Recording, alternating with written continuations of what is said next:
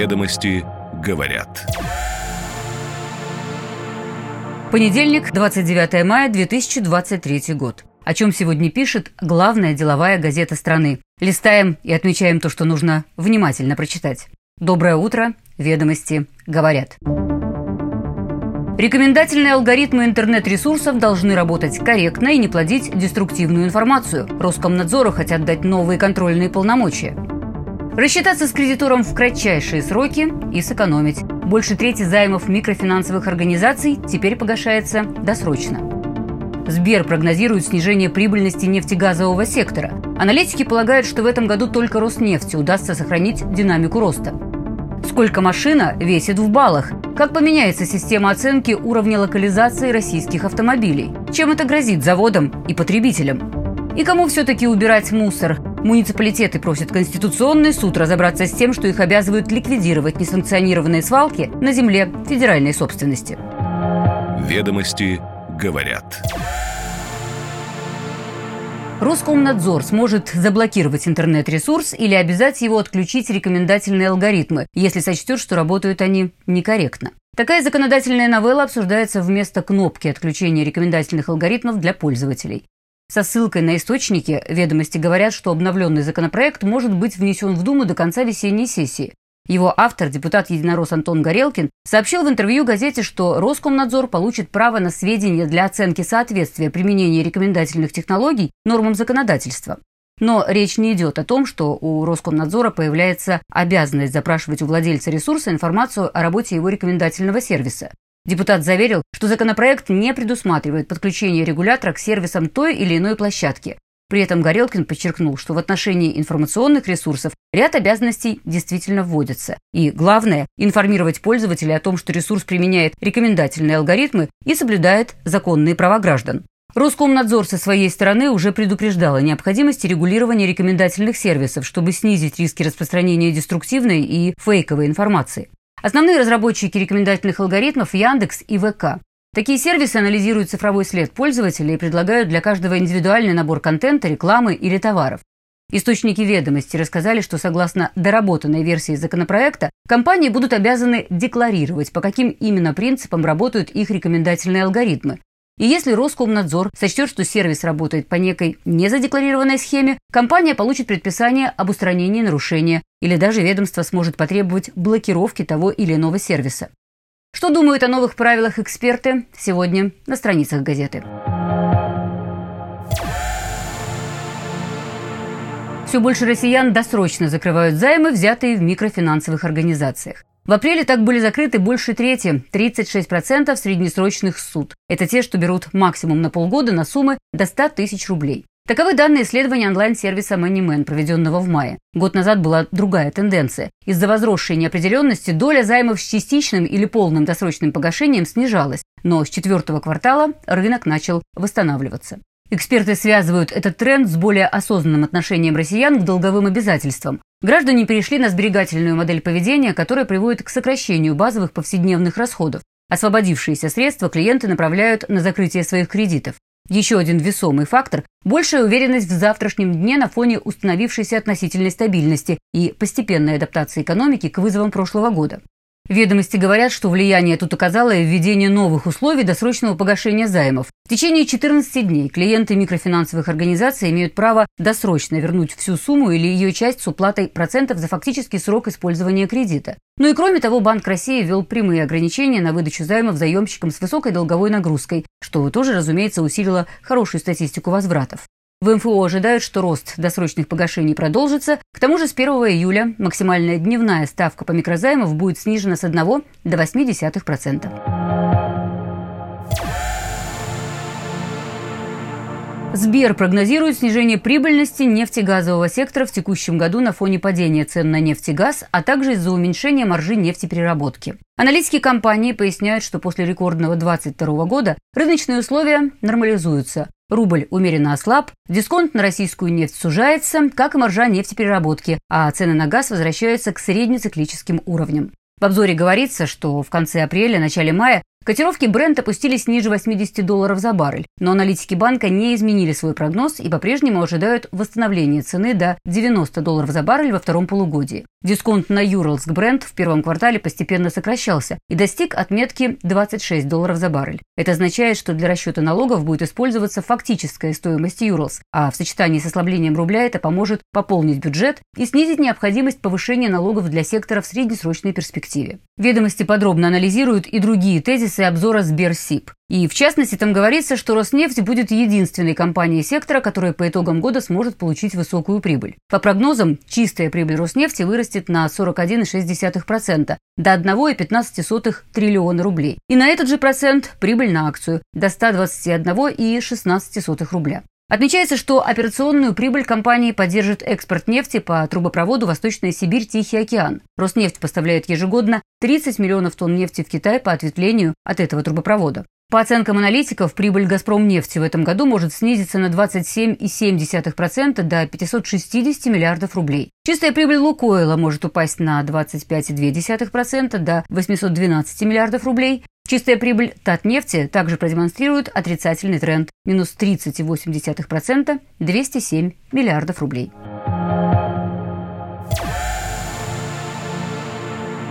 Система оценки уровня локализации автомобилей поменяется – Минпромторг готовит изменения в регламент локализации промышленной продукции, производимой в России. Об этом ведомостям сообщили сразу несколько источников. Изменения предполагают перераспределение баллов в рамках системы оценки локализации автотранспортных средств от сварки, окраски и штамповки кузовных деталей в пользу автокомпонентов. В отрасли готовящиеся изменения воспринимают негативно. Предложения Минпромторга забирают около тысячи баллов у традиционных технологий, поясняет источник в одном из автоконцернов. Минпромторг так пытается простимулировать развитие компонентной отрасли, но от этого наши машины не станут более современными. По словам собеседника газеты, это затруднит получение полного возмещения за утиль-сбор и в итоге вынудит производителей поднять цены на машины.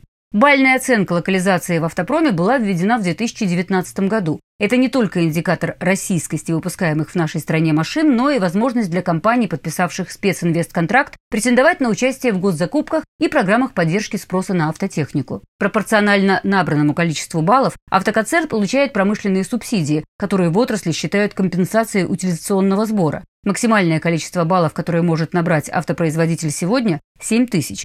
К примеру, обновленная «Лада Веста», которая в ближайшее время поступит в продажу, получает в совокупности 4,5 тысячи баллов. Ведомости говорят, что Минпромторг не планирует отказываться от уже действующих программ поддержки предприятий отрасли, направленных на развитие производства автокомпонентов. Среди них программа по субсидированию затрат на реинжиниринг, программа «Автокомпоненты» и кластерная инвестиционная платформа. Президент США Байден и спикер Палаты представителей Маккарти объявили о договоренности по повышению госдолга страны. Цифру, на которую планируют повысить планку, пока не раскрывают, но есть данные, что она может составить 4 триллиона долларов. В своем твиттере Маккарти назвал договоренности принципиальным соглашением, достойным американского народа. По информации Bloomberg, телефонный разговор двух лидеров шел полтора часа. Ожидается, что текст соглашения о потолке госдолга к понедельнику будет готов окончательно, а Палата представителей проголосует за него, скорее всего, 31 мая. По словам Маккарти, соглашение подразумевает историческое сокращение расходов и реформы, которые выведут людей из нищеты. Достижение договоренности подтвердил и Байден. И также в Твиттере сообщил, что это хорошая новость для американского народа, так как дефолт мог привести к экономической рецессии, опустошению пенсионных счетов и потере миллионов рабочих мест. Теперь и у Байдена, и у Маккарти задача убедить своих союзников поддержать сделку в обеих палатах Конгресса, где республиканцы контролируют Палату представителей, а демократы – Сенат. На что, в частности, Рейтер замечает, соглашение описывается лидерами в таких выражениях, что праздновать победу еще рано. Серьезная оппозиция сделки в Палате представителей ожидается как справа, так и слева, о чем свидетельствует ряд недовольных комментариев членов парламента. Ведомости говорят, что сделка должна быть заключена до 5 июня, даты, когда, по словам министра финансов Джанет Йеллен, США больше не смогут оплачивать свои счета. Договоренности Белого дома и Конгресса снимут угрозу дефолта США минимум на два года, и тогда следующее возможное повышение госдолга властям США нужно будет обсуждать уже после выборов президента в 2024 году. Авторы ведомости напоминают сегодня историю вопроса и анализируют последствия достигнутых договоренностей.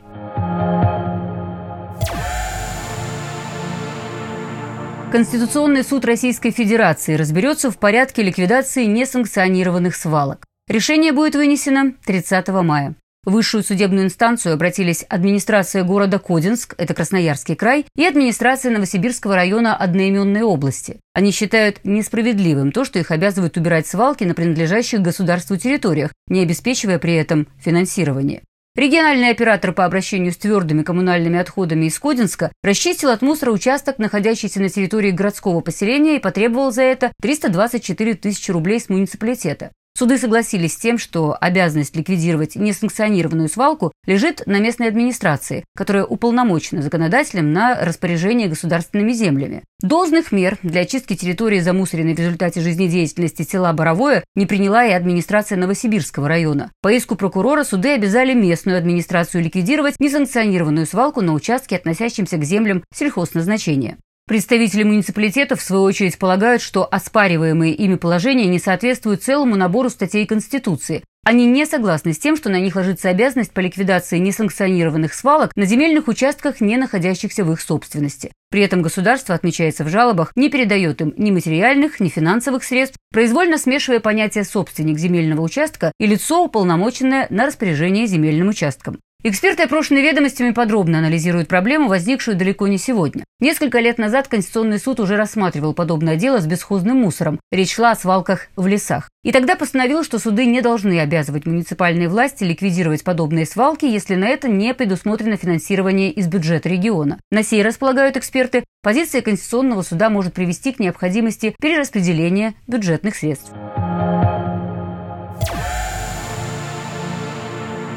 И еще о правовых аспектах. Уже через несколько дней, в среду, 31 мая, пройдет бизнес-бранч ведомостей «Подзащитный бизнес». Уголовное право не всегда зло для компаний. Порой уголовно-правовой инструментарий становится единственным законным средством защиты интересов. Но далеко не каждый юрист знает, как эффективно использовать этот инструмент. В каких случаях имеет смысл пытаться возбудить уголовное дело с целью возмещения ущерба компании? Как правильно готовить и как подавать заявление о преступлении в интересах компании, чтобы не получать ежемесячные отказные, а добиться возбуждения дела? Эффективен ли уголовный арест имущества при наличии процедуры банкротства обвиняемого или подконтрольного ему бизнеса? Про красные флаги корпоративного мошенничества и знаковые дела по искам Генпрокуратуры к частному бизнесу мы приглашаем поговорить вас на бизнес-бранче. 31 мая. Ведомости. Подзащитный бизнес.